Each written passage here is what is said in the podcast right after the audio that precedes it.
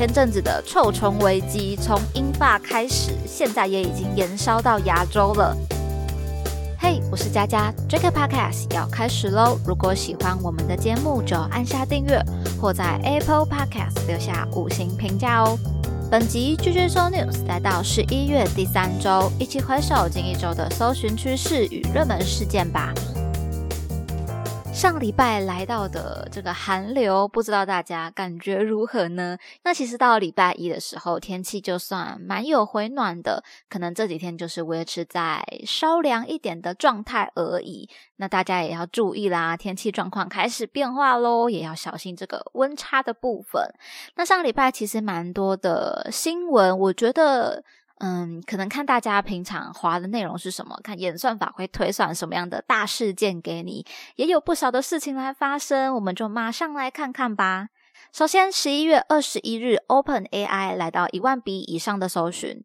OpenAI 在上周五十七日突然宣布要开除执行长阿特曼，而后也有其他工程师决定要跟随阿特曼来共进退，甚至也引发了 OpenAI 的超过七百名员工联署，要求 OpenAI 董事会集体请辞来抗议这件事情。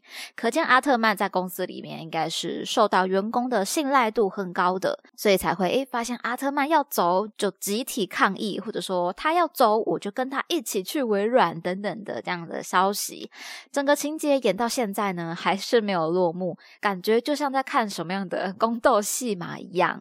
那根据媒体报道，OpenAI 董事会临时 CEO 和阿特曼等人目前呢，也还是有持续在进行协商的，讨论看看是否要让阿特曼复职。不过，其实微软呢，也正在旧金山为这群 AI 人才准备办公室了，所以呢，看起来微软还是非常的期待的，随时。要敞开它的大门。那我看到这边其实有一个好奇的点哦，是微软与 Open AI 的关系究竟是什么呢？查询资料后发现，微软持有 Open AI 百分之四十九的股权。其他投资人和员工则控制剩余的四十九趴，最后剩下接近两趴，则掌握在 Open AI 的非盈利母公司。所以也难怪阿特曼说要走，微软就非常非常的欢迎啦，加上人才啦，谁不爱呢？不过对于我们这些旁观议题的人来说呢，同步要来关注到的关键字是同一天，辉达财报也来到了两万笔以上的搜寻，因为 Open AI 跟微软的，嗯，可能算有一点人才。来争夺战吗？也引发了投资人对几家相关竞争公司前景的看法。总归来说，辉达、Google、亚马逊等科技巨头都成为了潜在的受惠者。大家会怕哦，阿特曼如果没有留下，跑去微软的话，Open AI 人才流失的程度难以确定。那微软如果接收了一批人才，加上它原本就有的 AI 团队，甚至还握有百分之四十九的 Open AI 股份。那是不是就会对投资人来说有很大的变化了呢？而辉达受贿是因为微软如果同时要接受嗯新的团队以及自身的团队营运的话，为了提供训练 AI 模型所需的充足算力，可能要扩大向辉达等业者来下单 AI 晶片。而 Google 和亚马逊呢，则有机会在这样的混乱之中抢先的突破 AI 技术。所以呢，这些消息对于产业投资者应该都是相对需要来持续关注的啦。大家如果对这场斗争有什么样的看法、什么样的想法，都可以来留言聊聊喽。下一个关键字，看到二十一日臭虫来到两千笔以上的搜寻。不知道大家有没有关注到？前阵子的臭虫危机从英法开始，现在也已经延烧到亚洲了。例如，南韩就已经有十七个县市陷入了臭虫通报，警报也尚未解除。而台湾最近在二十一到二十二日也有新闻指出。最近在万华区的旅馆也疑似有出现臭虫，不过业者也是反驳的啦。所以呢，只是疑似，大家也不要太害怕。先来简单的介绍一下臭虫啦。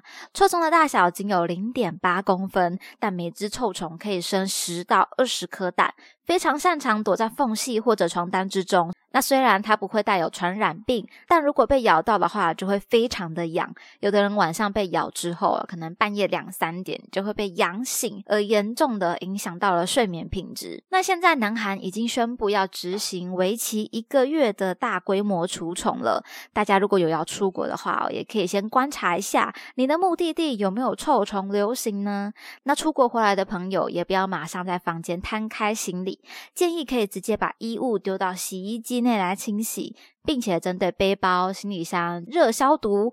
曝晒或者说喷杀虫剂的方法，那消灭臭虫其实有几个重点哦。首先就是热，温度超过摄氏六十五度，可以通过曝晒啊，或者说热蒸汽熨斗来防治。然后曝晒也是有一点技巧，首先呢，把物品套入塑胶袋绑紧，再进行曝晒，这样才可以更热，然后也不会让臭虫趁机来逃逸。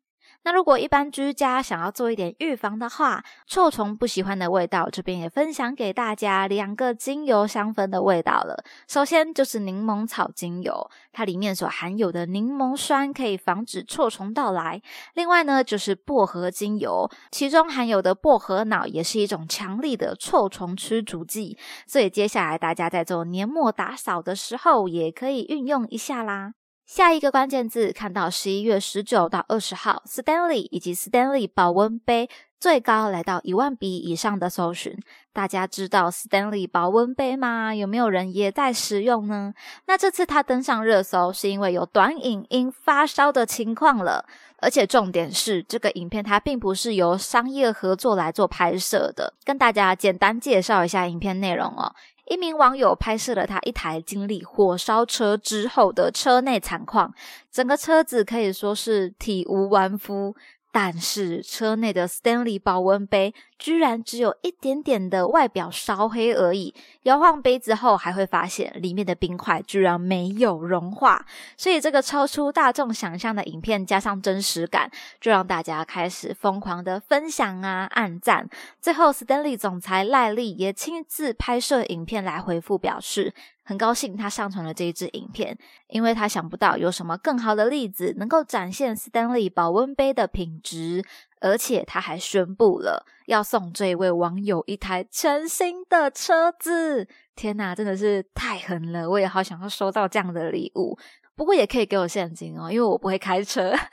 好，开玩笑的。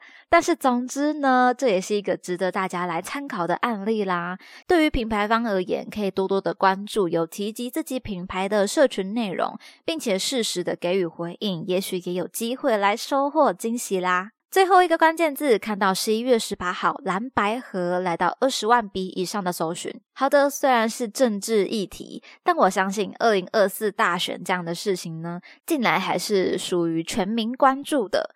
这礼拜已经开始进行候选人的登记作业啦，相关新闻呢一定还是会持续增加。那总统部分，绿营已经宣布了赖萧配组合，但是蓝白河的议题呢，似乎还是在一个摇摆不定的状态。原本两方要透过民调的方式哦，来决定究竟是科侯还是侯科配，但是最后民调出来，诶，却又瞧不拢这个结果啦。所以今天直接给大家懒人包，看看这次的蓝白河究竟卡关在哪里。首先第一点，民众党认为其中三份民调有问题，应不予计算；而国民党则认为这三份没有问题，可以列入计算。受争议的三家民调分别是 ET Today、东森以及好好听。ET Today 采取手机简讯民调，那因为这个必须是会员才可以接收到的简讯，所以被调查者不具被动且随机的抽样性质。东森的部分则是因为民调采纯市化调查，人口覆盖不足，且调查有五十趴以上集中六十岁以上的人口，二十到二十九岁的人口仅占百分之一点二四。而好好听的民调，则是因为提供的资料完整性不足，缺少完整问卷的题目等，未发布过任何调查资料。那这边就是民众党主张认为不应该采认的理由。紧接第二点争议呢，就是统计误差的认定。最近几天在社群上，可能也有一些朋友有看到哦，选举议题呢开始引发各大媒体也好啊，专家或者社群论坛都开始了一个统计学的课程。